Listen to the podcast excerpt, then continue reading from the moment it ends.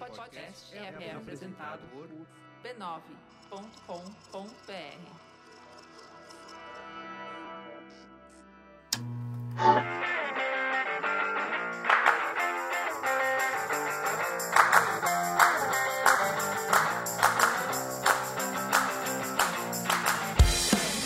Está começando mais um Spoilers Talk Show, o podcast do spoilers.tv.br, onde a gente conversa sobre cultura pop e televisão. Eu sou a Letícia e hoje o assunto é feminismo na TV. Nós vamos falar um pouco mais sobre esse conceito e o que significa falar dele na televisão, quais séries são os melhores exemplos hoje de séries feministas e por que você deveria ficar de olho nelas. Por fim, vamos para o bloco Põe na Lista, onde nós damos nossas recomendações quinzenais sobre o que estamos lendo, ouvindo ou assistindo. Comigo na mesa hoje está o Denis. Olá. A Silvia. Oi. E uma convidada muito especial, Gilva Lauer. Mamileiros e mameletes. Ops, não? Tá errado? Oi, pessoal. Direto do Mamilos para o Spoilers Talk Show, para nossa edição especial sobre feminismo. Vamos lá, então? Vamos lá, então. Primeira coisa, a gente tem que definir que tipo de feminismo que a gente vai falar hoje. E é o tipo de feminismo que a gente vai falar hoje está é, tá muito ligado ao conceito de representatividade. O que, que é representatividade? Representatividade é, no caso dos. Vou dar uma palestra sociológica. No caso dos gêneros. Representatividade, então, aqui quando a gente fala sobre isso, é dizer. É... É falar como a mulher é representada na mídia e na cultura é, e no entretenimento e de como isso impacta na percepção que a gente tem da mulher, do papel dela, de como ela deve ser tratada, do que ela é capaz de fazer.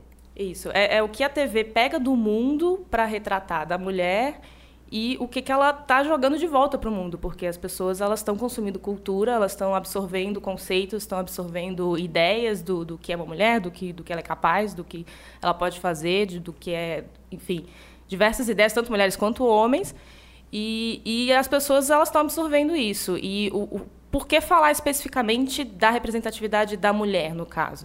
Primeiro porque hoje o mundo encara a, o homem branco hétero como o default, como o padrão, como o que seria uma história universal. E o que não se encaixa nesse, nesse padrão seria o outro, entre aspas.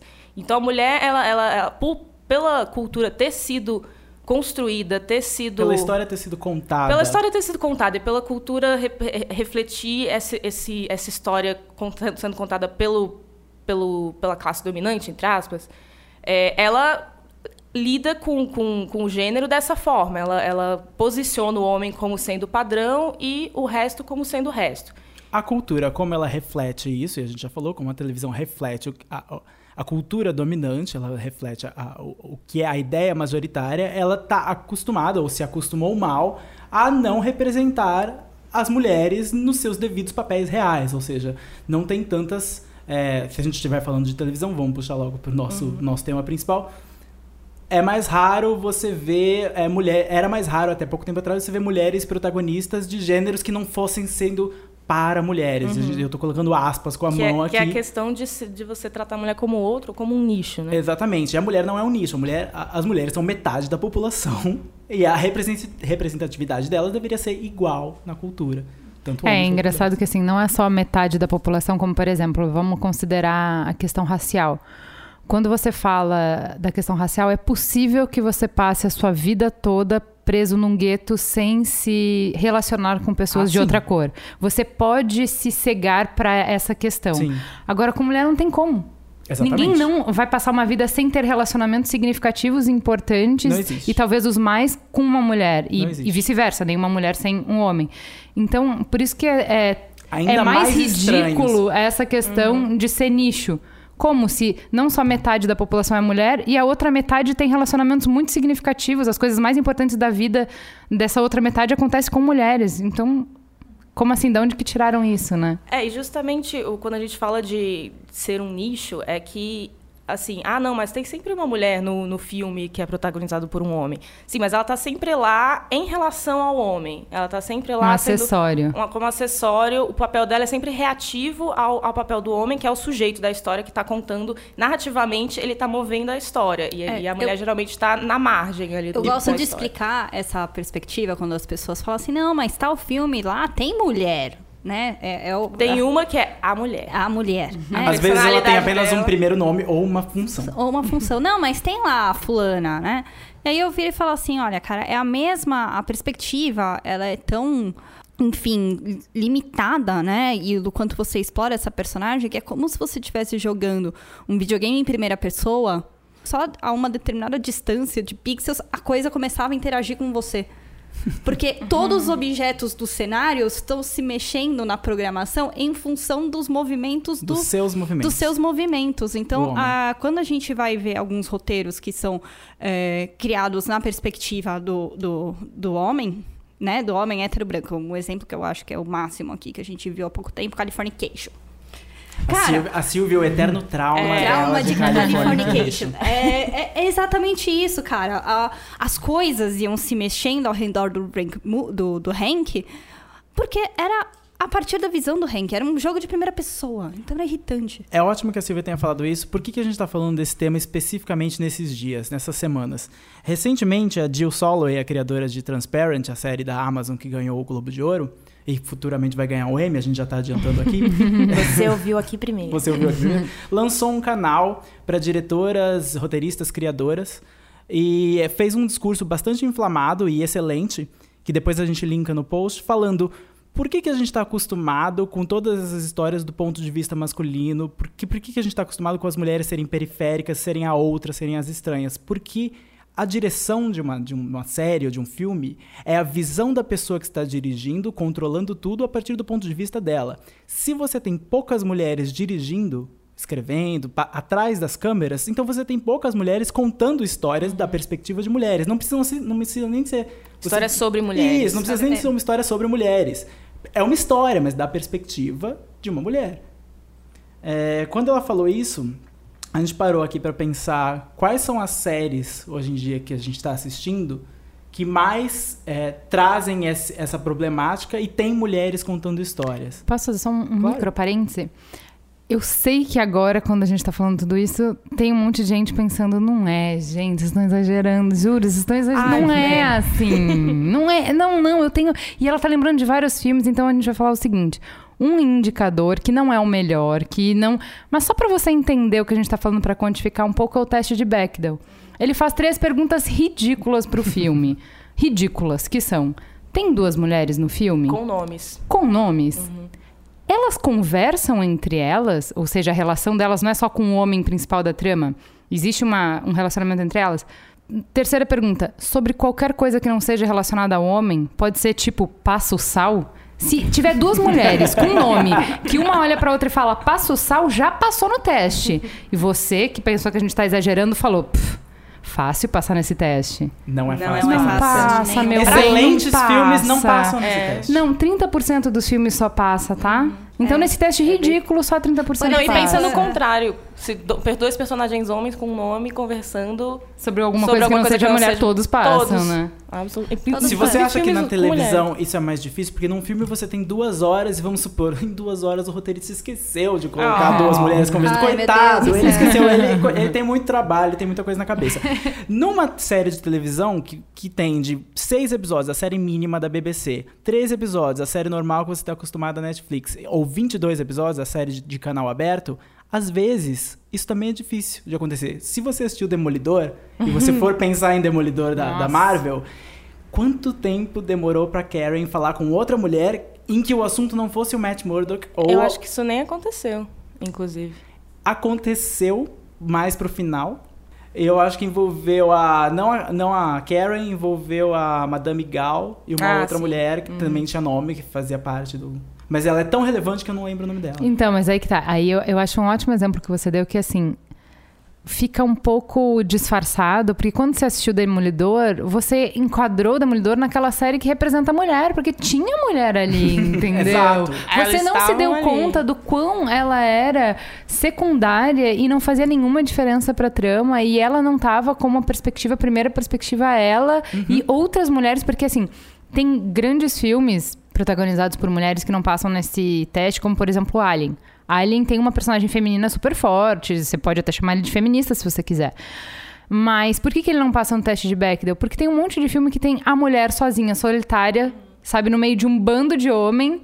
E ela tá mais masculinizada naquele papel dela, porque toda a força dela Ela foi- provém de Eu características queria mandar nesse masculinas, momento né? um beijo pro Pisolato. Ela foi escrita por pra ser um Enorme de homem. língua. Isso. Ali foi escrito pra ser um homem.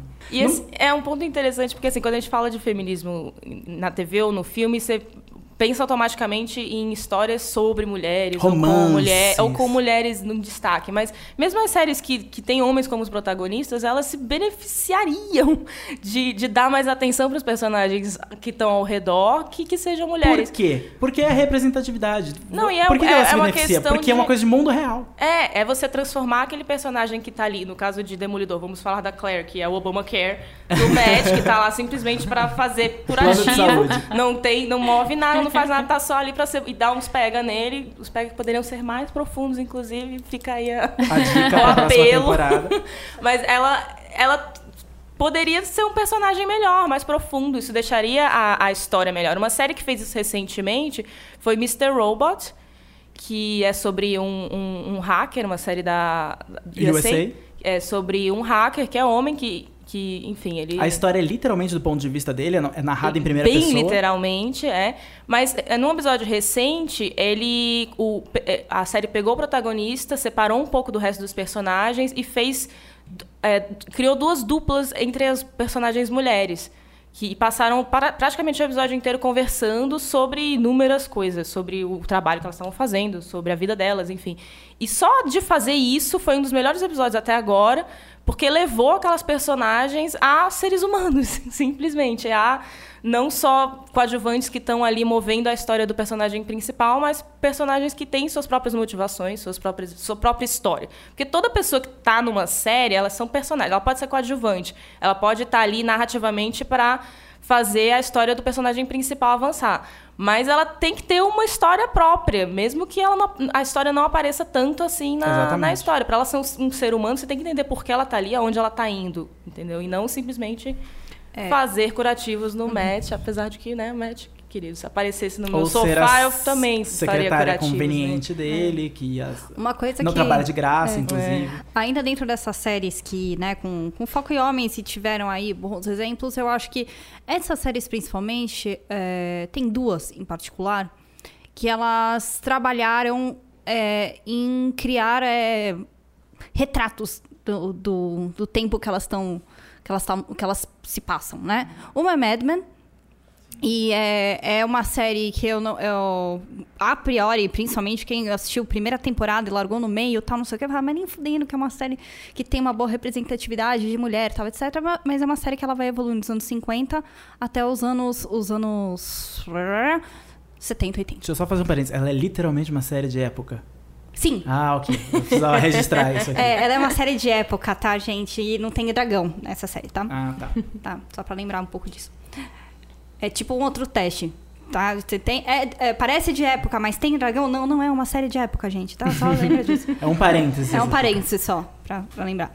E aí, o que acontece? O que a gente vai vendo é que há personagens que vão evoluindo na questão de ganhando espaço tanto na trama e vão lutando pelo seu espaço naquele universo e vão encarando todos, o- todos os, os obstáculos que é um- uma época extremamente machista e com altas questões de gêneros.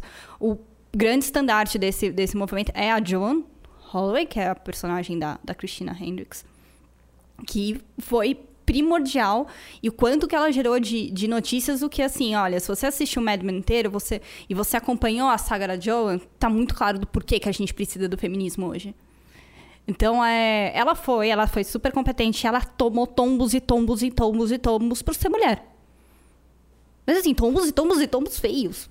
Tipo, não, não houve sossego na vida. Ela é, é- a história dela é trágica demais. São tragédias que ocorrem por uma questão dela ser mulher dentro, do, dentro da, da trama, né? Tem a Peg, que é um sonho ser vivido. Tem a Beth, que foi, enfim, uma grande vítima do, do modelo do, do fim do sonho americano, né?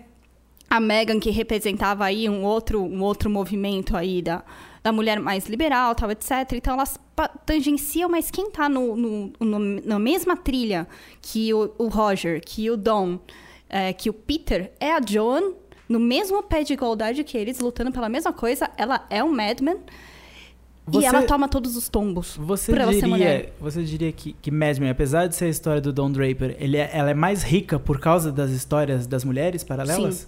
Sim, não todas. Existem. Ah, tudo bem. É, existem Uhum, cordões principais. Existiu muita mulher acessório. Quantas mulheres de Don Draper que entraram com ele, que ele dormiu, que ele, que ele ficou. E a gente, what? Entendeu? Tipo, não, não fizeram diferença nenhuma. Assim como as do Porque, Roger. Afinal, a história começou a partir dele. a partir dele. E aí foi, nos foi apresentado muitas coisas, né? Há duas teorias, né? É, na verdade, não é nenhuma teoria do próprio criador que ele fala assim: ele escreveu duas histórias, a história do Don Draper e a história da Peg. Porque a gente conhece o Don Draper no primeiro dia que a Peg entrou na agência. Ah. A Peg, ela é um paralelo que foi o Dr. Carter em ER Sei. tá? É, ela foi guiando a gente no, dentro do universo e a gente vai vendo a evolução dela e a evolução do, do Draper. Que então, vão a série é quase coprotagonizada pelos dois. Sim, é o. É engraçado que isso foi uma matéria que saiu no, no, no começo da primeira parte da, da, da última temporada deles, né? Que foi quebrada né, em parte A, parte B, na parte A, que teve todo o fã sobre a Elizabeth Moss e tal. E num, num dos perfis dela, é, eles destacam, né? é, que o criador fala do coach, não, ela é a co-protagonista. E isso gerou. Ele só levou até a sétima temporada pra admitir isso. Não, Mas e tudo ela bem. tá- tudo ela- bem. né? mas Sete ela- anos. Ela tava no segundo nome dos créditos, aparecia Johan, Elizabeth Moss, desde a segunda temporada. Desde a segunda temporada. É, e mesmo com o criador da série falando isso, fãs da série falam, imagina. A Peg é, é coadjuvante. Fãs da série homens brancos, eh, tipo, publicitários, donos de agência, não admitindo. É, tô sendo bem específica nesse caso. Eu escutei de vários. É, não admitindo que Peg era uma co-protagonista.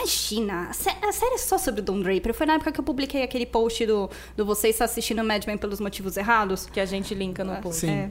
E muita gente veio me dizer que, imagina, você tá louca, a série é sobre o Don Draper. A Isso- Peg é só uma personagem Isso que, que foi você falou lembra o que aconteceu com. com não, não exatamente na mesma medida, porque não é a disputa pelo protagonismo, mas é a disputa por atenção, digamos assim, e por relevância, o que aconteceu com Breaking Bad na reta final, em Uhum. que fãs se voltaram contra a Anna Gunn, a, a personagem da Skyler, e foram até apelidados de Bad Fan pela crítica da New Yorker, a, a, a Emily. E por quê? Porque os fãs entendiam, alguns fãs, uma parcela de fãs, não todos, eu era fã de, sou fã de Breaking Bad, e jamais enxerguei assim, mas al- algum, uma parcela de fãs enxergava a Skyler como uma personagem que atrapalhava, a coadjuvante que atrapalhava a vida do personagem principal, do Walter White. E quando ela começou a ganhar importância na trama, ela demorou, os roteiristas demoraram para dar importância, demorou, demorou. bastante. Ela foi por muito tempo apenas um empecilho. Sim. E quando ela virou uma pessoa real, que entendeu a- a- o drama que ele estava vivendo, tentou ajudar e depois foi traumatizada por tentar ajudar, e ela virou uma pessoa complexa, ela começou a receber é, com- os piores comentários na internet de pessoas que odiavam. Ela tinha grupos no Facebook, Uhum. morra a Ana Gunn, não era nem mais a personagem. Era atriz, Era eles passaram atriz. pra atriz. Ela chegou a escrever um editorial no New York Times falando sobre isso. E resumiu isso a, a basicamente ao, ao fato desse público prioritário que está acostumado a, a ser o protagonista de todas as histórias, de que eles estão é, tendo dificuldade, vou falar bem, de aceitar que não existe mais essa hegemonia de uma só, de uma só Exato. história a ser contada. Ceder um pouquinho do espaço. mas é pouquinho. só um pouquinho. É, que a história dele afeta outras as pessoas ao redor dele, que é, é- é a tese de Breaking Bad. A série é sobre é isso, é, sobre, sobre isso. como ele, ele tinha um comportamento destrutivo e até que ponto ele conseguia ter esse comportamento sem destruir as pessoas ao redor dele. Então, quando você entrou nas pessoas ao redor dele, começou a ver o efeito do que aquele uh, super Exatamente. badass, Walter White, quando você começou a ver a destruição, as pessoas ficaram Eu ia falar, mesmo com Vontade. poucas personagens femininas, a, a Skyler e a Marie, que era a irmã dela, se, se tornaram, pelo menos para algumas pessoas, para o público e para os críticos, personagens tão importantes, tão grandes e, e com reações tão marcantes que Breaking Bad, se você nunca pensou em Breaking Bad como uma série feminista, você talvez devesse pensá-la no final, na reta final, como sim, uma- um bom É, exemplo. eu Mas é acho- difícil, né, É amor? difícil. É, É difícil, porque eu acho que é uma história de homens. De Ah, pro-. É, É, é, é o a ponto de máfia. vista. É, é, It's a man's world, mais até do que o. É, é o que eu costumo brincar lá no site, que é white man problems. Difficult É. white man, entendeu? É, uma coisa que tem, é, que é interessante em Breaking Bad, é que o, o, o, o episódio mais incrível de Breaking Bad Foi dirigido por uma mulher. foi dirigido pra mulher. A maioria dos Assim, episódios mas essa finais- mulher é foda. A A, McLaren. McLaren. A uma McLaren. A cena mais chocante, que foi a cena que é, a foto, né, que inclusive povoou todas as resenhas da, daquele episódio na época, de todos os sites críticos que todo mundo postou no Facebook, que é uma das cenas mais chocantes, que é quando o Walter sai da casa dela, que eles brigam de vez, e ele pega a, a criança e sai e ela vem correndo na rua. Nunca um diretor homem teria essa visão de retratar o desespero da mãe de ver a criança recém-nascida sendo sequestrada pelo pai que tá completamente louco, que ela tem medo. Então, assim, é a cena mais sufocante e é a cena que retrata assim, cara, o Walter fudeu o rolê. Você é hétero branco fala assim, mano, o Walter fudeu o rolê, mas você só entendeu aquilo numa perspectiva linda daquela cena da Skyler suja de sangue, correndo na rua desesperada atrás do carro. E isso é uma perspectiva que uma mulher traz. É, isso é uma perspectiva que alguém disposto a mostrar a perspectiva da mulher Um homem vai poderia trazer. fazer Ele poderia. Mas Poderia, fez. mas fez, não. E aí, um ponto que é interessante é que assim, a gente fala de TV e, e a TV é considerada um, um ambiente, hoje em dia pelo menos, melhor para mulheres do que o cinema, por exemplo. Isso é fato. Mas assim, a gente fala, parece que uhul, igualdade. Não, não, Não, é. não A gente tem uns números aqui. Por exemplo, falando em direção, é, BuzzFeed fez um levantamento, ele pegou as 23 séries com maior audiência no ano passado e, e, e aí observou todos os episódios de, dessas séries, então deu 1.800 mais de 1.800 episódios, e no total só 12% tinham sido dirigidos por mulheres. É muito pouco. É muito pouco. Outro número é que, como roteiristas, as mulheres. Há uma, uma parcela um pouquinho maior de, de mulheres. Os números que a gente achou que são do. Da Associação de Roteiristas de, de Hollywood, é, os mais recentes são da temporada de 2011 e 2012, mas naquela época é, ela- as mulheres eram 27% das roteiristas e vindo de 2009 caiu até 1% nessa, nesse período. Então, assim, não é 50-50, tá longe de ser 50-50, como acontece até em, em diversos setores da economia, né? Quando você vai olhar as pessoas que estão em poder de decisão, o número de mulheres é muito menor do que no, no mercado como um todo, onde elas já são 50-50 e até mais de 50 geralmente. A coisa boa, apesar dessa baixíssima, desse número baixíssimo, é que as poucas mulheres que estão hoje em dia na televisão, à frente de séries, à frente de, de- de- de- da direção, se destacam demais nesse, nesse panorama. E as séries que, que são que tem showrunners mulheres, você imediatamente nota que elas são diferentes, que elas trazem alguma coisa nova. Por exemplo, se a gente for falar de séries que estão passando hoje em dia, Jane the Virgin foi notada no Globo de Ouro por causa da atriz, a Gina Rodrigues, que é excelente, mas também porque Jane the Virgin era uma série que foi criada pela Gene Urman, que, é, que já, já tinha feito outras séries para CW, mas conseguiu é, o, o, o ma- o maior sucesso da carreira dela até o momento, contando a história de uma família latina. é, focada em mulheres, mas que tem homens excelentes na série. Todo mundo tem sua narrativa. O pai da Jane é excelente. Todo porque é mundo uma tá série representado. boa. Porque Todos é uma os série boa. personagens parecem pessoas de verdade. Manda um beijo pro Pisolato. Ai, Seu. Nick, beijo, Nick. Ai, Nick. Você tem Orange the New Black, que recentemente teve a terceira temporada. É, a showrunner é a Kenji é, Kohan, não, Jandy Kohan. Me indicou. E Que tam- vale todo um segmento sobre isso. Ah, sim, sobre essa olha. última temporada e feminismo. Orange is the New Black é ela por excelência, já conta várias histórias de diferentes mulheres, de diferentes perspectivas. Já é muito rica nesse sentido. Que é um ponto Essa- muito importante do feminismo, que é você ampliar a noção do que é feminino, do que Exato. é permitido ser feminino. Exatamente. Então, é, não é só contar a história da mulher branca de classe média. Não. Você tem que ampliar os horizontes de todo mundo para incluir é, pessoas de raças, backgrounds, tamanhos É diferentes. e- inclusividade até ficar na normalidade, Isso. porque é o que existe no mundo. É, o mais importante é o seguinte: o que assusta muitas pessoas do feminismo é então eu não posso mais me depilar? Ah, meu Deus. Então eu preciso Ah, ser não. gorda? Não. Então eu não posso me relacionar com homens? Gente, então, não. E- é, Gente, então, apenas para. É de isso. perguntar essas coisas. É, tipo, não sem vergonha. Vamos lá. Então, é isso que Orange is the New Black faz. Então, assim, se você gostar de outra mulher, É ok. ok. Se você gostar muito de homem, ok. Ok. Se você meio que, tipo, não ligar pra essas coisas de sexo, também ok. Se você for super, uber vaidosa, ok. Se você for mais ou menos, ok. Se você for zero ligada pra isso, ok. Então, a ideia é: existem milhares de formas e tipos e jeitos de mulher. E ó que legal. E todas Se elas tem- têm histórias. se tem vários tipos e jeitos e coisas de mulher, variedade sempre é melhor, né, pessoal? Pra poder escolher, pra poder se adaptar, né? Uma outra, uma outra coisa que a gente pode falar sobre ah, vantagens, por que, que a gente está defendendo que, que é uma, bo- uma boa coisa ah, todo mundo ser representado na televisão? As vantagens é que a variedade de histórias, além de você contar várias mulheres reais que existem, elas se ampliam até na ficção. Você tem, a gente falou de Breaking Bad, o Walter White é um super vilão, etc, etc.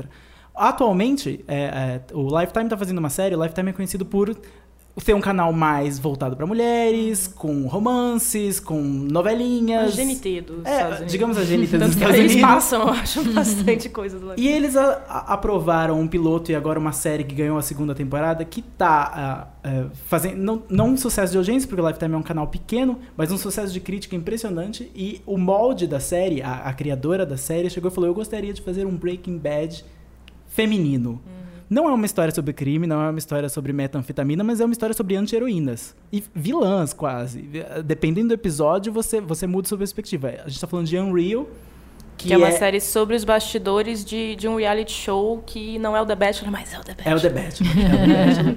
em que as produtoras desse reality show são as protagonistas e elas manipulam todas as pessoas, inclusive as mulheres, são as participantes desse, desse The Bachelor falso, a se humilharem na televisão, na frente da América inteira.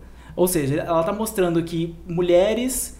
é, uma série é, com mulheres no centro Pode ser manipuladora Pode e ser manipuladora. e pode ser horrível. pode ser horrível. Assim como é How to Get Away with Murder, Exato. todas as anti-heroínas que a gente teve Scandal. recente. Scandal.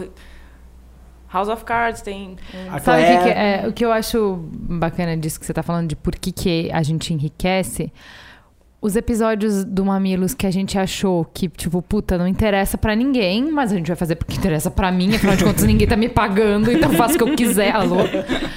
né? E que foram, por exemplo, ah, programa sobre mães. Era dia das mães, a gente vai fazer programa de mães. Tá, nossa audiência é homem 17 a 34. Tipo, ninguém é o, ninguém é mãe na nossa audiência, né? Tem bastante e tal, mas não é representativo. E a gente, tipo, ah, estamos fazendo programa pra quem? Pra mim. Vou fazer pra minha mãe. Enfim, acabou, caguei. E a gente falou: se ninguém quiser ouvir, passa pro próximo, tem outros programas, tem outros troféus, né? E, cara, impressionante o recall do programa. Porque, alô, todo mundo tem mãe? Sim, Né? exatamente. E daí, galera, aos prantos, 17 anos, eu nunca tinha entendido a minha mãe, nunca tinha visto a vida dessa maneira.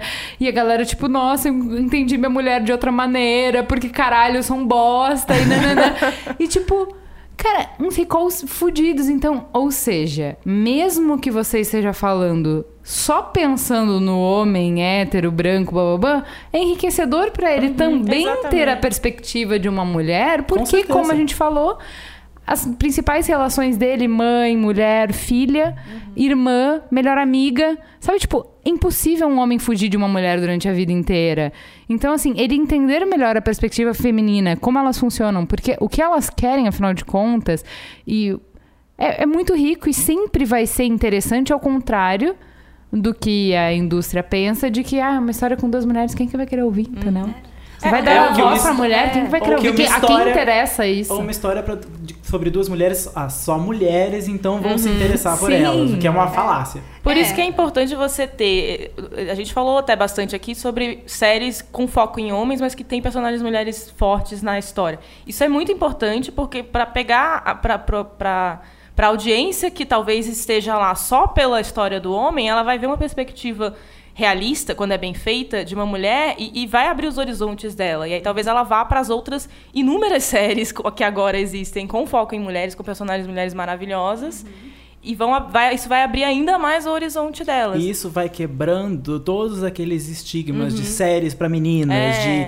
de isso, o rosa e o azul. e Sim. se eu quero assistir vilões ou crime, é- é- vou procurar uma, é uma é série pra homem. homem. Não, isso não é verdade. Uma das séries que me despertou pro, pro, pro feminismo quando eu, sei lá, eu tinha 14, 15 anos e não era um conceito que você pensa nessa idade, principalmente se você é um menino. É, foi é, Buffy a Caça Vampiros. Buffy foi criada pelo Joss Whedon, que é um homem, e ele criou Buffy justamente porque é, no momento ele primeiro fez o filme, depois a série, mas ele, ele conta essa história, já contou essa história várias vezes, falando que ele estava cansado de assistir filmes de terror em que existia uma loira muito bonita correndo por um beco e um monstro atrás dela, um assassino atrás dela e ela sempre desesperada, vítima esperando ou alguém salvá-la ou ela simplesmente morria. E ele dizia que assistia isso a vida inteira e pensava, por que ela não reage? Ela tem braços. Quem está escrevendo a história dessa mulher que não está reagindo? Por que ela não corre na direção dele? Por que ela não pega alguma coisa? Então ele criou a Buffy. E f- a Buffy é uma série que foi homenageada por uma organização americana chamada Equality Now, uma organização de Los Angeles, é, fundada por várias celebridades, inclusive a Meryl Streep é uma delas. E num discurso, e esse discurso foi o que deixou mais claro para mim a proposta de Buffy, a importância de uma série que tenha personagens mulheres reais e personagens mulheres de ação, Protagonistas, protagonistas. fortes. Ele chegou e falou: eu, eu, quando eu fiz Buffy e ela começou a, a, a série começou a fazer sucesso, toda entrevista que eu dava, eu ouvi uma pergunta: Joss, por que você está fazendo uma história com uma mulher forte protagonizando? E daí ele respondia: Ah, porque a minha mãe, eu sempre, a minha mãe sempre foi uma mulher forte, ela era a pessoa que destinava, que dava ordem na casa, etc. Daí ele ia para uma outra entrevista, Joss, por que uma mulher forte? prota- Minha avó era uma mulher que- batalhadora, não sei o quê. Por que uma mulher? Minha esposa é uma mulher. Ele tava tipo um Moldova, Até né? que o também último- fica contando as histórias, né? Até a hora que ele... Né? Até que a conclusão dele foi. E daí chegou um repórter pra mim e falou: Joss, por que uma mulher forte protagonizando dele? Porque você tá fazendo essa pergunta. Toda vez que alguém me faz essa pergunta, significa que não tem mulheres fortes o suficiente. Porque se isso é a Sim, pauta, então sim. significa que elas não estão representadas. Então, não, o que que isso é fazer- extraordinário. O que isso é extraordinário, Isso é extraordinário. exatamente. Eu tenho que contar essa história até que você veja, olhe ao redor e veja que isso não é extraordinário. Exatamente, isso é o Que normal. você dependeu de mulher a sua vida inteira. E isso ainda é um pouco real, porque apesar da TV hoje ter muitas séries com boas, com protagonizadas por mulheres, às vezes até escritas por mulheres, elas ainda são mais analisadas, elas ainda são mais mas é uma série para mulher. Vamos ver se, se, se essa série é feminista, se ela se essa mulher é boa, se, se a personagem é isso ou é aquilo. Até mesmo Unreal, que a gente falou É. agora mesmo. a- a- qual é o foco dos artigos sobre Unreal? Oh, meu Deus! Duas Mulheres mulheres manipuladoras. anti-heroínas manipuladoras! Oh, É. meu Deus! Porque não é, é- é incapaz de uma mulher da ficção ser manipuladora, sabe? Ou se ela é manipuladora, ela é descartável. Ela é pano de fundo, ela não é protagonista. Tá, então vamos lá falar é, um pouco do, do, do que a gente vê das, nas nossas séries favoritas, com mulheres fortes, com aquilo que a gente gosta, que seria o nosso Quais ideal. séries que trazem ideias feministas, situações feministas, feministas. personagens feministas que a gente assiste? Vamos começar logo quebrando o bingo dos spoilers com. Se você ainda não assistiu The Good Wife, o que você está fazendo da sua vida? Vamos assistir The Good Wife. The Good Wife é criada por um casal, é o Robert e a Michelle King. A protagonista é excelente, todas as personagens. é, homens, mulheres, coadjuvantes são excelentes, E têm convidados, profundidade, é, convidados. Eles conseguem aprof- aprofundar o convidado. Pau. É uma série de televisão aberta que tá fazendo um, um- um- serviço de televisão a cabo, porque a direção é incrível, a, a- trilha é incrível, e todos os arcos dos personagens, os, os melhores sucedidos e os que a gente preferia esquecer, tipo, como o marido da Kalinda, Que marido da Kalinda? é, nunca existiu. Oi, quê? é, são é, interessantes e ricos e colocam uma mulher como várias coisas ao mesmo tempo. Ela já passou por vários momentos, ela teve várias transformações. Isso. Conflitos. Muitos Uma conflitos. mulher não é aquilo, tipo, a vadia, a profissional, a mãe. A... Não. Ela é nem tudo é. Ao mesmo tempo agora e amanhã outra coisa. É, porque e, o é que isso eu que é. e uma coisa que eu gosto de The Good Wife é os posters oficiais de cada temporada. Porque ele mostra essa transformação da Alicia. Né? Então a gente vai na primeira temporada, o pôster tá ainda ela The Good Wife. Aí depois tem os, o- a- os envolvimentos amorosos dela, enfim, vai encaminhando e as posições dela no sofá, às vezes sentada, às vezes de pé, às vezes de mão dada, às vezes entre os dois homens, tal. Caiu o vai... sapatinho. Isso cai o sapatinho. É, ele vai mudando conforme a evolução dela. Isso é muito in- interessante comparar os cinco Não, e ela não tá que fazer- sozinha, né? É. Ela tem a Daiane, pelo amor Ah, de Deus, deixa ser você, faz um filho em mim, Daiane. sabe? Ela Deus tem a como ama a Daiane. Kalinda, Ai. tipo, hum, sabe? Que é incrível. Ela tem aquela. Como que é aquela advogada confusa? A É, Elsbeth. o- Pelo amor de Deus, ela é demais. Ela é pelo amor de Deus, ela é demais. Ela é uma série dentro da série. É, Ela é série então dentro- assim, tem mulheres incríveis que você quer ser todas, quer ser amiga de todas. É incrível. Não, e mostra muito bem a mulher numa posição de poder, num mundo de homens. Sem precisar ser Uhum. um homem pra exercer a po- a, a posição de poder, porque a Daiane, ela não tem as características masculinas, que é isso que a gente que tava falando do Alien.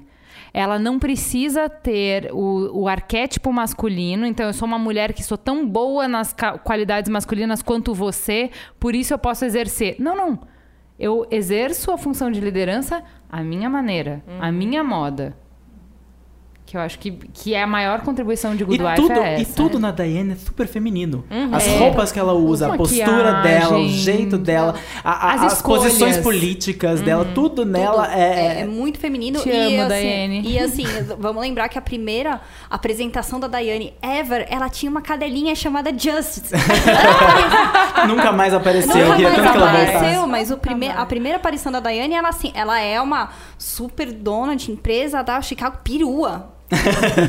perua. Gente, essa mulher nunca está desarrumada. Nunca, ela é incrível. Nunca, ela é gente. incrível, ela é impecável. E ela tem o grande mérito de. Não, e, já- e eu acho ótimo que, assim, isso não quer dizer que ela é perfeita, que é outro Lógico. problema de séries É. e representações, de que, assim, pra você chegar lá, então você tem que ser flawless. personagens não, não, terem não é. necessidade de serem Porque é Ninguém é, seguinte, Me veio à cabeça a Amy Poehler em Parks and Recreation. Oh. Porque ela é, ela, ela é o paradigma do, do feminismo, né? Pelo menos na televisão, a- até a, a bandeira dela, da personagem, era essa. Ser uma, uma feminista e defender... Usar a palavra. Usar, é, exatamente. a palavra com F. E, mas ela também nunca, jamais foi apresentada como uma personagem perfeita. Ela, inclusive, era cheia de falhas que ela escondia ou que ela usava na cara. Por exemplo, tem um episódio muito interessante do começo da primeira e segunda temporada que mostra que, apesar dela ser extremamente organizada no trabalho, extremamente correta em todas as posturas e ter pastas e mais pastas falando de planos, a casa dela era uma bagunça. Porque ela não conseguia dar. Em casa ela não bagunçava. normal, ela não chamava ninguém pra assim, casa. Bem real. Foi a primeira vez que eles mostraram. Você acha que você conhece a Leslie, mas você não conhece a Leslie. A Leslie tem coisas que vão muito além de só eu tô colocando um personagem perfeito aqui pra te mostrar como ela é, como ela é impecável. E isso se espalhou pra todas as outras personagens, Uhum. porque até os coadjuvantes que eram mais fracos foram enriquecidos com o tempo. A secretária dela, a Dona, é uma é, a Dona é uma Uhum. É a das que minhas mais favoritas. cresceu. É a que mais cresceu. Ela era apenas a secretária, ela, a atriz, inclusive, falava. Ela deu uma entrevista falando. Eu não tinha a mínima experiência. Inclusive, é, eles improvisavam muito nos bastidores de Parks and Recreation. E ela falava que quando a Amy Poehler chegava perto dela. Ela morria de medo que a Amy Poehler falasse alguma coisa que não tava no script. Então, ela, se você via a dona nas primeiras temporadas, ela tava rígida. E ela fala: Isso não é a personagem, isso sou eu. Eu tava morrendo de medo que eles começassem a improvisar do meu lado e eu tivesse que improvisar junto. Só que ela perdeu esse medo e começou a improvisar. E cada improviso dela e a personalidade da atriz começou a transbordar na personalidade do personagem, que acabou tendo todo um universo. Ela teve um casamento muito legal no final na última temporada. Ela tinha, ela era extremamente é, é, Consumista. Cons- ela é extremamente consumista e- esse consumismo nunca foi apresentado de uma maneira negativa. Inclusive era positivo. É- Era o dia do treat yourself, era o dia de vou gastar em mim e gastar em mim é ótimo. e o que eu achava muito legal, porque eram pequenos detalhes, falava, olha, a- até os outros personagens dessa, dessa série mostram conflitos interessantes, ricos e de um jeito diferente. E acho que Parks and Recreation e 30 Rock, que veio antes, é, são bons exemplos de como a comédia está sendo um campo muito rico para não só para a mulher, mas para tratar ideias feministas mesmo. E Parks, Parks and Recreation acho que foi uma das primeiras que pelo menos nessa leva mais recente, que tratou disso tão abertamente. E hoje a gente tem Cyril Schumer, Broad City, Unbreakable Kimmy Schmidt, todas Another Period. The Another Period. The Mandy Project. The Mindy Project, todas mostrando mulheres diferentes e complexas, às vezes tratando de temas importantes, apesar de ser uma comédia, e fazendo isso muito bem. E, e muitas vezes trata- tratando de temas que outras séries dramas, séries, entre aspas, sérias, têm até tem medo de, de abordar. Curiosamente, todas as séries citadas têm produção e às vezes a criação e o showrunner de mulheres. Que, que, que surpresa! que surpresa! E muitas... E o Masters of Sex? Masters of Sex. Ah, e aí a gente vai mexer na pedra que muda tudo, porque pra mim, tipo, se falar em série feminista, a primeira é o Master of Sex. Lizzie Porque- Kaplan. É porque Pode tá- ser que um homem seja protagonista. Não, Pode acho que é um ser. duplo protagonismo. É, duplo. não, eu também acho. Mas assim, poderia ser, tipo, ah, por que não é, é, Orange is the New Black, que são só mulheres? Por que não Orphan Black, que é uma mulher? Por que não elas, em primeiro lugar? Porque o Master of Sex, ele tem coragem de mexer na pedra primordial e fundamental que muda a porra toda, que muda o jogo. Que é, se a mulher se você entende onde ela tem prazer, como ela tem prazer, e se ela tá na posição de poder ter prazer quando e como ela quiser e do mesmo jeito que você, mudou o jogo. É você porque- mudou no Uhum. tabuleiro todo. E na hora que eu assistia os primeiros episódios, eu falei. Puta que pariu, os caras em 1960 fazia isso, o que, que eu tava fazendo na minha adolescência? Que imbecil que eu era, que imbecil que eu era, que imbecil que eu era, sabe? Tipo, 1960 os caras estavam fazendo isso. Tipo, isso já existia. E eu era uma idiota nos anos 2000. Por quê? Porque isso.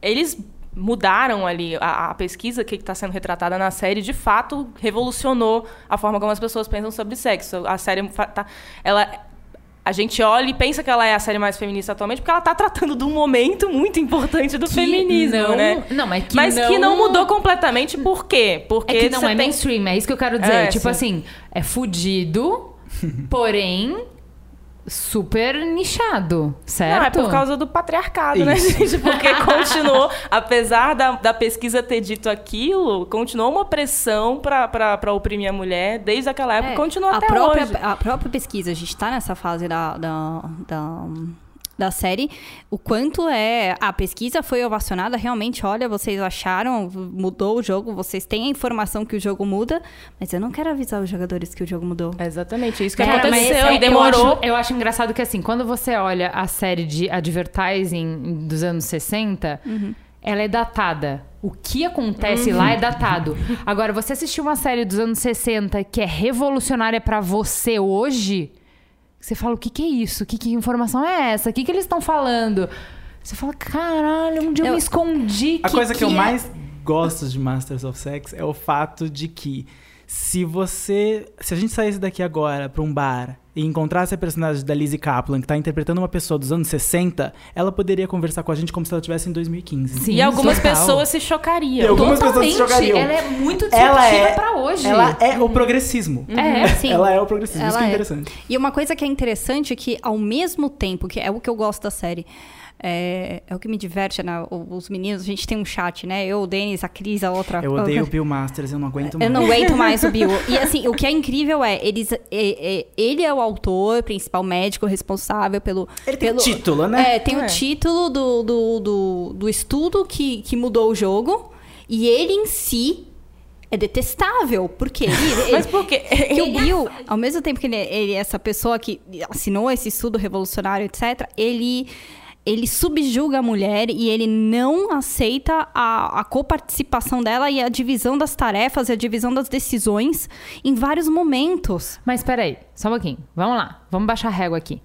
Todos somos produtos do nosso tempo. Todos Sim. somos. Mas todos temos a capacidade de evoluir um passo. Você não precisa mudar o jogo. Você precisa evoluir um passo. E esse cara evoluiu para caralho. Não, esse Então, cara- assim, ele foi produto do tempo dele. Bom, ele não era um alien. Uhum. Porém, ele, tipo, foi intransigente na coisa de assim, eu quero pesquisar isso. E eu Sim. quero. E assim, e a verdade é mais importante do que as convenções. A verdade é que assim, ele tava tão preocupado em mudar o jogo que ele não consegue dar o passo dele Dele, e exato. abrir um pouco a mente dele, às vezes, para as coisas que estão ao redor dele. isso Mas é- assim, o Bill, ele é, um pe- ele é detestável. Eu também odeio ele como personagem, mas ele é o anti-herói sem o glamour que outras Sim, séries sim, colocam exatamente. pro personagem Sim, masculino, sim, entendeu? Por isso- ele é importante, ele tá ali Sim. e o jeito que, que, a, que a série Não, ele que desconstrói, questionou. é, desconstrói a masculinidade dele é muito interessante, É. apesar de ser chato às É vezes. chato, mas eu acho isso interessante porque o que faz a série ser boa é exatamente isso, essa, essa, esse paralelo que eles fazem. Enquanto, por exemplo, ele, é, eu gosto muito das cenas que ele dá entrevista sobre os estudos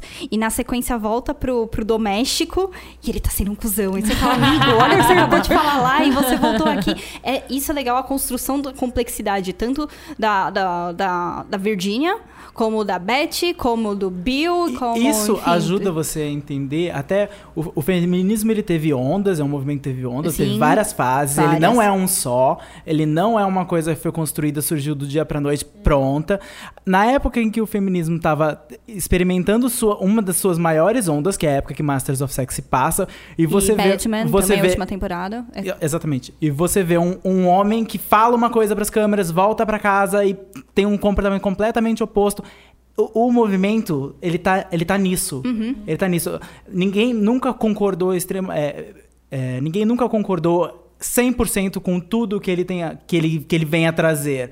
Teve sempre um passo pra frente, um pra trás, um passo pra frente, Entendi. um tá pra trás. tudo bem, E gente. Tá faz tudo parte. bem. Vamos aí, vamos evoluindo um pouquinho de cada vez. A verdade e, é que a assim, gente tá numa época boa, porque a- até mesmo esse podcast são tantas as coisas que a gente quer falar, e são tantas as séries que tem agora mulheres no comando, mulheres por trás, da- por- oh, mulheres por trás das câmeras e mulheres movendo histórias que não vai dar pra falar sobre tudo que a gente quer falar. Tem esse ano trouxe momentos que, que renderiam sozinhos um podcast inteiro. Se a gente for falar da, da terceira temporada de, Or de Orange is the New Black e a gente for falar do, do, arco da Pensatuck que terminou daquela forma triste com um estupro acontecendo dentro da prisão e ela assimilando aquele estupro como sendo culpa dela, introjetando aquilo sozinho, eu não seria capaz de, de falar o quão pesado foi. Inclusive, a gente tem um post sobre isso. Jeito muito melancólico, mas Jeito- muito realista. É, e eu acho que assim, foi um momento que a gente teve aí na, na crítica toda, críticas extremamente pesadas sobre o uso do estupro na TV, com certas séries,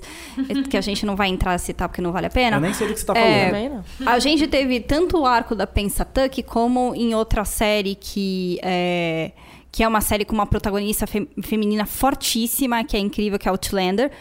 É, a gente tem uma retratação de um estupro de uma maneira completamente diferente, porque é o estupro extremamente gráfico, gráfico, assim, tipo, você não vai conseguir olhar pra tela. E que tem consequências eternas. Eternas, Muito você profunda. você consegue é, ver o quanto aquilo quebrou o personagem é, no meio, tipo, acabou com a cabeça do personagem. O, o, o nome do episódio é Rescue a Man's Soul, né? re- é, resgatando a, a alma de um homem. E a vítima do estupro é um homem. E é tão gráfico, e assim, a, a coisa que é mais interessante é que uma cena que mais me chocou, assim, do estupro, que na verdade foi a última que eu vi, porque depois eu comecei a pular, porque foi too much Não pra mim. descreva muito, porque também a gente É. já exagerou É, no a, gente, a spoiler. gente já exagerou no spoilers, mas é, é uma coisa que, em, termos de representatividade de violência, uma- ela passou assim uma semana ou duas depois daquele estupro daquela série lá. é, é, foi meio que quase que contemporâneo. Tem uma cena muito no começo que o estuprador, ele põe... é, a gente tá falando de Outlander, que se passa na Escócia, 200 bl- bl- muitos anos atrás, 700 e alguma coisa. E o homem está de cute. E tem a cena dele, do estuprador subindo a mão pela coxa. Ai, que horrível. E assim, é uma coxa de homem. É um homem que tá ali sendo Mas é uma saia. É uma saia. E assim, não teve nunca uma mulher que não assistiu que já não teve algum engraçadinho que botou a mão na perna e ficou tempo demais você olha, mano. Minha Tira perna. Tira a mão daí. E é incrível como o, o, o- a, a série escolheu ser gráfica nesse estupro, porque é quase uma questão de projeção. Mas eu achei que, assim, nesse, nesse, nesse período que a gente se discutiu, Outlander trouxe uma perspectiva, além de uma protagonista incrível, uma projeção gráfica sobre o problema do estupro ou da violência, que, que é sensacional nesse ponto. Como o Denis já falou, tem muita coisa para falar. A gente está passando por um momento bem interessante na televisão. São muitas séries com, bom, com bons exemplos, muitas séries com maus exemplos. A gente comentou algumas aqui. Mas dava para fazer todo um novo podcast sobre isso. Inclusive, se vocês quiserem uma parte 2, aí comenta nos comentários. Uhum. Que a gente pensa no é, caso. É, o momento é tão bacana é, que recentemente aí eu participei de um painel lá na, na 21ª Fast Comics, a, a convite das Minas Nerds, que foram meu, umas fofas. E a gente fez um painel sobre feminismo na cultura pop. Então, que eu acabei falando sobre séries, e aí teve gente falando sobre... É, cinema, quadrinhos, livros, etc. Então isso é muito legal. E nesse, nesse, nesse papo, é, a gente. Eu acabei encerrando né, com uma frase, é, e tem um pouco a ver com, com, a forma que a gente abordou o feminismo hoje nesse, nesse podcast. Que quando a gente fala sobre a representatividade, igualdade, como a mulher tá dentro das séries que homens protagonizam, enfim, ou de nossos problemas, como eles são representados, é porque hoje, como o Denis citou, o feminismo precisa de eh, vem passando por várias fases, várias fases. E eu acho que a gente está no momento que nós estamos na fase que estamos angariando aliados. Existem várias causas que recentemente foram tiveram aliados e, e conseguiram é, é, os seus vão conseguir os seus objetivos e andando e toda a causa pra, precisa desses aliados. É, agora, recentemente, a gente teve a aprovação do casamento gay nos Estados Unidos e isso foi a construção de movimento que também teve várias ondas, que também teve várias maneiras de ser representado e ser colocado e ganhou aliados e etc. Então, assim, a gente está nesse momento do, do angariar aliados e ter essas representações dentro da, da TV de várias maneiras, não só no Girl Power, né? Mas que também não, no Girl Power. Também no Girl Power, a gente precisa do Girl Power, a gente precisa de todas elas, porque a gente vai angariando várias maneiras e vários aliados pra gente levar o Girl Power lá pra frente. Então, isso eu acho muito legal, o momento que a gente tá vivendo. Então, esse podcast, é, o trabalho que a Ju faz lá no Mamilos, uh, enfim, todo esse diálogo que a gente vai tendo com outras audiências e, e, e trabalhando a gente vai criando esse. esse vai, vai fazendo parte desse momento do movimento. Uhum. É, é, uma questão de. Só queria terminar com. A gente falou bastante de Orange is the New Black e a Laverne Cox, que é uma, a, a atriz que faz a Sofia. Ela, te, ela falou uma vez uma coisa que é muito interessante. Ela estava falando sobre o, o movimento trans. É, que, e ela disse que quando as pessoas têm pontos de referência na cultura pop ou na vida delas, mas quando elas não têm na vida delas, às vezes elas vão olhar para a cultura pop, vão olhar para os produtos que elas estão consumindo. Quando esses pontos de referência são humanizantes, são seres completos, seres complexos, isso desmistifica a diferença. Então você para de ver a outra pessoa, que não é exatamente como você, como um outro, você passa exatamente. a ver como um ser humano. Então como... é isso que a gente quer quando a gente fala de representatividade, por isso que é importante você ter o maior número de, de representações possíveis das histórias dos seres humanos que são o maior número possível. Exato. Preste atenção nas é. séries que você assiste, preste atenção como as pessoas estão representadas, como as mulheres estão representadas. Preste atenção nos nomes, quem está dirigindo esse episódio, quem escreveu esse episódio. E só isso já vai mudar um pouquinho o seu É, porque tendo em mente que não existe o produto perfeito. Todos não. esses produtos estão saindo de uma indústria que é machista, de um mundo que é machista, vai estar tá refletindo um mundo machista. Mas você pode gostar de coisas que têm elementos machistas que talvez não sejam, nossa, super feministas. Mas é importante você entender o que é aquela representação e porque ela pode ser negativa, porque ela pode ser positiva e como ela pode ser melhorada. É, pare, para de acreditar que TV é a TV que o Titãs escreveu, que a TV te deixa burro, muito burro demais. Não é, gente. É, essa opção é que você vai fazer se você ligar naquela certa série e achar que só aquela certa série é foda. Nenhuma cultura vai te deixar burro se você tiver capacidade crítica, é só isso. Exato. E agora vamos pro nosso bloco final, então. Põe na lista. Denis, o que, que você põe na lista? Bom, o que eu ponho na lista é Sex Criminals, é uma HQ publicada pela Image Comics. Ela foi criada pelo Matt Fraction e pelo artista Chip Zdarsky. Desculpa, Chip, se eu tô falando seu nome errado. Ela é protagonizada por é, um casal, a Suzy e o John. A Suzy é bibliotecária. O John trabalha num banco e os dois se encontram um belo dia, transam e descobrem que juntos, quando eles, quando eles atingem o orgasmo, eles conseguem parar o tempo. A partir daí, a Sex Criminals cria todo um, um, um plot de origem pra eles, explicando da onde veio essa habilidade, como cada um descobriu a sua própria sexualidade e o que, que eles vão fazer com essa habilidade de parar o tempo, como eles vão mudar o pequeno mundo deles. É, é muito interessante, é legal porque ela trata sexo de uma maneira muito adulta, mas normal, e a arte é muito linda. A Suzy é uma personagem maravilhosa, eu amo ela, ela é bibliotecária, eu sou bibliotecário frustrado. é... Põe na lista. E os direitos foram comprados pra virar, acho que é uma série. Vai né? virar uma série de televisão. Inclusive, eu não sei como eles vão fazer pra virar uma série, porque, meu. Deus. Vai ter que ser é na muito TV sexo. Talvez apareçam pirocas. Vão aparecer, porque não tem como. Que a gente não falou no primeiro bloco, mas tem, tem esse ponto de que as pirocas nunca aparecem, apesar da mulher estar lá peladona em todas as séries. Só em? Outlander. Só em É. Outlander. Põe na lista. Piroca. Eu já dei essa indicação. Eu já coloquei isso na lista. Bem, muitas coisas aí na lista. Ju, nossa convidada especial, o que, que você põe na lista? Eu ponho a série Vikings, que é uma série super curta de homens com pirocas. de para mostrar que já existiam mulheres que eram guerreiras, que podiam ser chefes de estado, que podiam se divorciar há bilhões de anos atrás, ou seja, sua mente é muito atrasada, amigo. Põe na lista, sua mente é muito atrasada. Sim, você. É, hoje eu queria fazer, é, na verdade, é quase um põe na lista, um jabá. É, Permitido. Permitido. É, hoje essa gravação está acontecendo no dia que a gente está comemorando no site os dois anos de- do Spoilers, Ah, é verdade. Né? Parabéns pra gente. Parabéns, um grande. A gente não é nada se não tivesse essa audiência linda, absurda e fofa e Parabéns pra vocês. gostosa e também. delícia. Então, parabéns pra você. É, o que eu queria indicar, na verdade, a todo o nosso ecossistema de informações sobre séries e críticas, que é o nosso site. Você pode passar lá e visitar o spoilers.tv.br. A nossa fanpage no Facebook, você pode digitar lá spoiler, você vai encontrar a gente. Nosso Twitter, é, o podcast lindo e a nossa newsletter, que a gente lançou aí faz pouco tempo. É, então, e agora lá no site a gente fez algumas mudanças e de navegação, etc. Então, assim, ah, você entrou na home, não encontrou a sua série favorita, que você acha que só você assiste, clica lá no menu, clica em séries. A gente, em dois anos, produziu conteúdo sobre mais de 380 séries. Tá? É bastante, né? É bastante.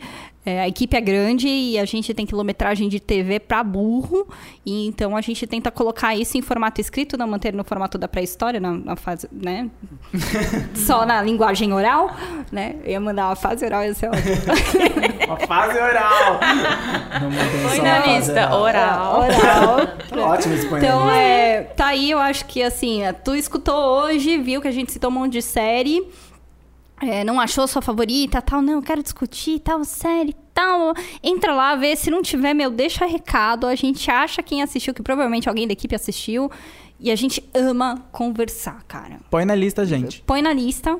A gente, nossos dois anos de spoilers, na verdade, eu quero que você só ponha na lista um obrigado, um parabéns e um beijo. Oh. É um beijo da Silvia que vocês vão pôr na lista hoje. Oh. E No caso, se você só ouve o podcast, o que eu acho que até deve ter bastante gente que só É. faz isso, nunca entrou no site, entra lá, www.spoilers.tv.br, que tem muito mais de nós. Muito mais de nós. Bem, Você eu, ganha um beijinho. é, bem, eu quero colocar na lista uma série que a gente comentou hoje no podcast rapidamente, que é Mr. Robot. Já tem um post no site que o Gui escreveu, a gente vai linkar aí. É, como eu já falei, é uma série sobre um hacker americano que é, trabalha numa empresa de segurança cibernética, é, ao mesmo tempo em que é confli- tem conflitos em relação a isso. Ele usa das habilidades dele para descobrir alguns podres de algumas pessoas que ele sabe que estão prejudicando pessoas na vida dele e, e usar isso contra elas. E, mas, e aí no início, no- já no piloto, ele se encontra com um grupo de hackers que querem fazer um grande golpe numa grande corporação, uma coisa bem Occupy Wall Street para revolucionar o mundo. Mas isso é só o início. A partir disso, o negócio já se desenrola de um jeito complexo, interessante e misterioso. A série ainda está nos, nos primeiros, primeira metade aí da, da primeira temporada. Vamos ver o que vem por aí. Pode Ainda ser não que, dá pra saber. se por acaso né, ela não- não der certo, a gente fa faz uma correção aqui no podcast mais pra frente. Mas até agora ela divertiu bastante. E, e é uma, uma boa série Com ótimas personagens. com ótimas personagens, Ótimas femininas personagens. e masculinas. E uma série que, que bem atual, bem interessante, estilosa, bem dirigida, bonita, com pessoas bonitas, vale a pena. Põe na lista Mr. Robot. E aqui termina mais uma edição do Spoilers Talk Show. Muito obrigada a todo mundo que ouviu, obrigada a todo mundo que está aí deixando comentário, obrigada a todo mundo que deu parabéns pra gente no nosso aniversário de dois anos, no site, no Facebook, Se agradecemos. você ainda não deu a hora, é agora. É sempre tempo. A gente manda um beijo pra todo mundo. Você pode seguir o Spoilers do Twitter no arroba SpoilersTVBR. Siga a gente lá na, na iTunes Store. Muito obrigada ao B9 pelo espaço cedido, por ser a casa do Spoilers Talk Show. Obrigada Fernanda, que vai editar esse podcast, apesar de hoje ser uma, uma presença tão silenciosa que nem está presente. Ela Mas é uma ausência silenciosa. Uma ausência silenciosa. Muito obrigada, mas a gente sente falta dela. Fê, desculpa a confusão. A imagem de destaque é, foi criada pelo Thales Rodrigues. Muito obrigada, Ju, por ter vindo para o Spoilers participar como nossa convidada. Foi um prazer. É, eu quero deixar um beijo pra Ju.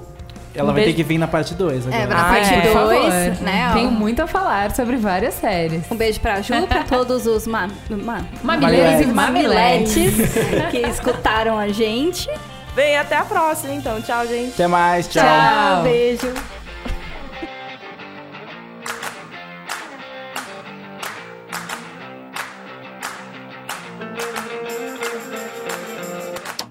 Então, assim, gente, Titãs não.